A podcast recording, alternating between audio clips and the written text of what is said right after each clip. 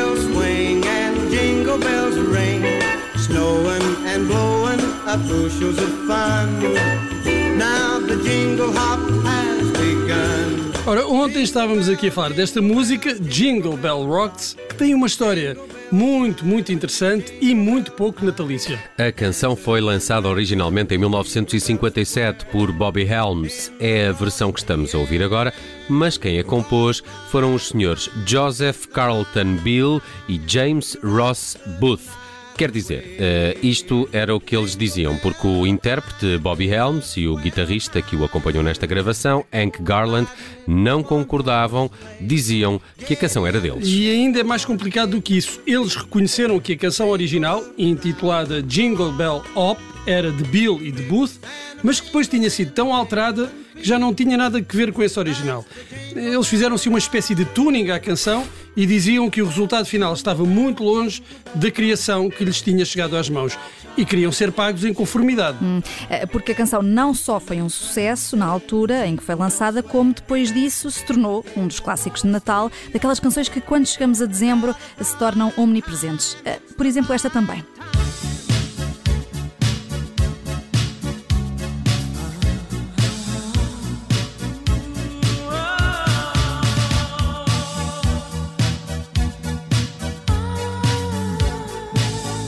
O refrão, não queres? É só um bocadinho do Vamos lá. início.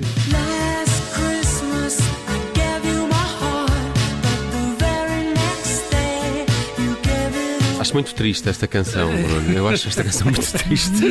Fico triste a ouvir esta canção. Mas olha, outra das eh, virais nesta altura é esta aqui. Don't want a lot for Christmas.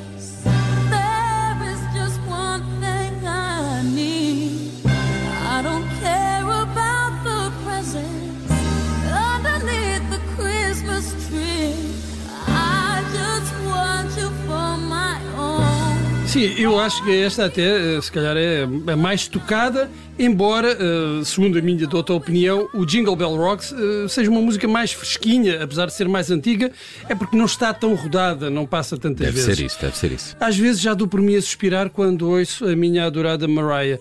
E agora lembrei-me que alguns dos nossos ouvintes podem ter acabado de perder o desafio o Armageddon. Sabem o que é, não sabem? É aquele desafio de se atravessar todo o mês de dezembro e a quadra natalícia sem ouvir o Last Christmas É do impossível. João. É verdade, que interessante. Então vamos lá passar mais uma vez. Estava a brincar, não vou fazer isso. A senhora ouvinte, não mude de estação, por favor. Eh, Para aqueles que foram apanhados de surpresa e perderam o Armageddon.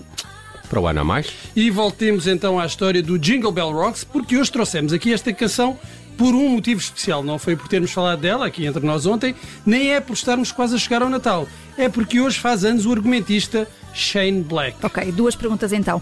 Quem é o Shane Black e o que é que ele tem que ver com esta música de Natal? Ora, duas respostas, Vanessa. A primeira, eh, a, a primeira resposta é a primeira pergunta é que isso é uma heresia. A segunda é que, já vamos lá, Shane Black, de seu nome verdadeiro, Shane Black, é um rapaz da Pensilvânia, escreveu alguns dos melhores filmes da história do cinema. É lá. Pronto, eh, do cinema da ação. Foi ele que escreveu Arma Mortífera, A Fúria do Último Escoteiro e O Último Grande Herói. Estão a ver aquele filme com o Schwarzenegger, em que ele é herói dos Sim. filmes de É que não ação? correu muito bem, não é? Ah, não. Financeiramente falando. vá. Não correu, não. Foi um fracasso mesmo. Mas talvez isto ajude a lembrar o filme a quem não se lembra dele.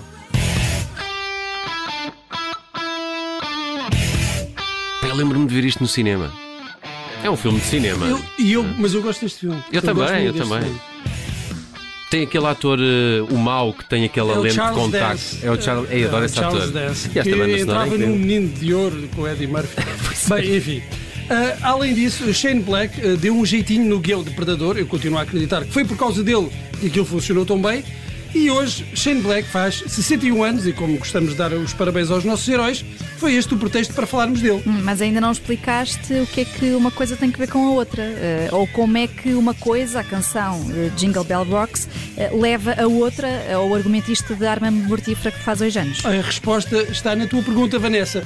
Qual é a música que se ouve no início de Arma Mortífera? É muito fácil, não é? Ah, Aí está. Jingle bell, jingle bell, jingle bell rock. Jingle bells swing and Mas é, é Bobby Helms? É a versão Bobby É a Helms? versão Bobby Helms. Ok, ok. A. Eu acho que sim.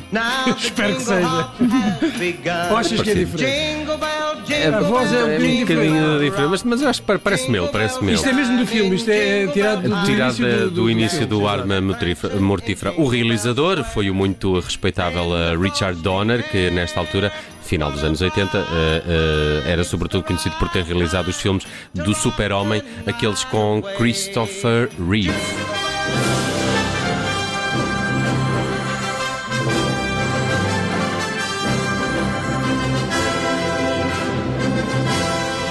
Um filme que tinha um elenco de luxo com Gene Hackman no papel de Lex Luthor e uma participação especial de Marlon Brando. Que era o pai, não era? O pai do- do Super-Homem. Super-Homem, exatamente. exatamente. Participação muito especial pelos eh, 12 dias de filmagens. Marlon Brandon, que então se especializava em pequenos papéis e muito lucrativos, recebeu cerca de 7,7 milhões, 3,7 milhões de dólares eh, e mais uma porcentagem das receitas do filme. Ao todo, pelos 10 minutos em que aparece, Bar- Mar- Marlon Brando recebe qualquer coisa como 14 milhões de dólares. Isso à hora foi, foi um pagamento muito jeitoso. Nada mal. O tema que estamos a ouvir é da autoria do mago das bandas sonoras, John Williams, Claro. e que por esta banda sonora esteve nomeado para os Oscars.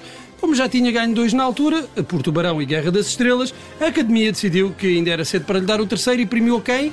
O nosso ídolo George Moroder, pela banda sonora de O Expresso da Meia-Noite.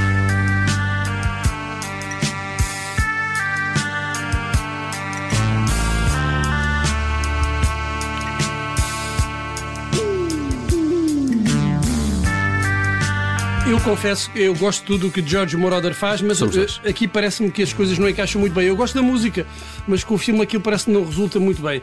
Da última vez que vi o filme, fiquei com a impressão que era assim uma cabeça de zebra num corpo de leão. Ok, ok. Eh, Seja lá isso o que for, parece assustador, mas mais assustador é a banda sonora de outro filme realizado por Richard Donner. A Mulher Falcão, composta por Andrew Powell, é considerada uma das piores bandas sonoras de sempre.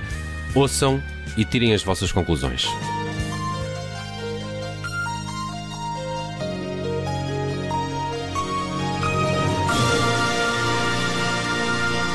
Parece um anúncio de computadores em 79. Tive que baixar o som.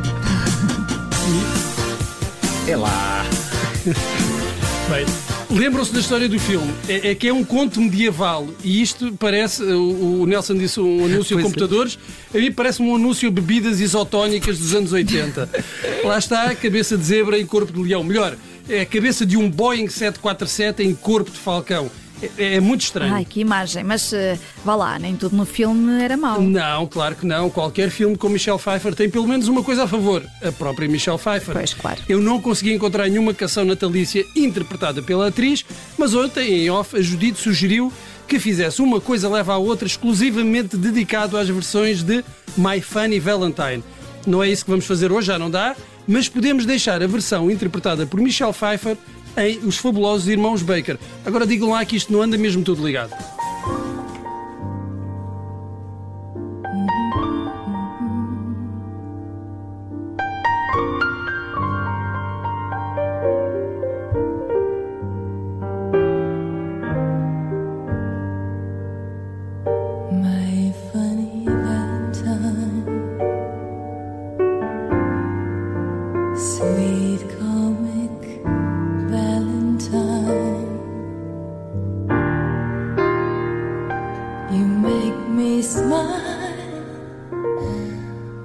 With my heart.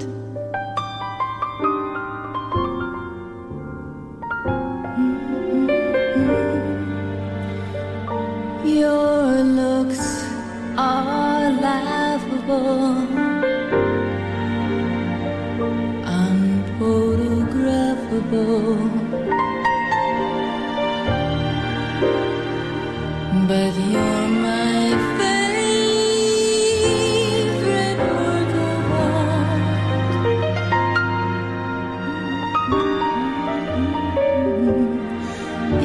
Your figure less than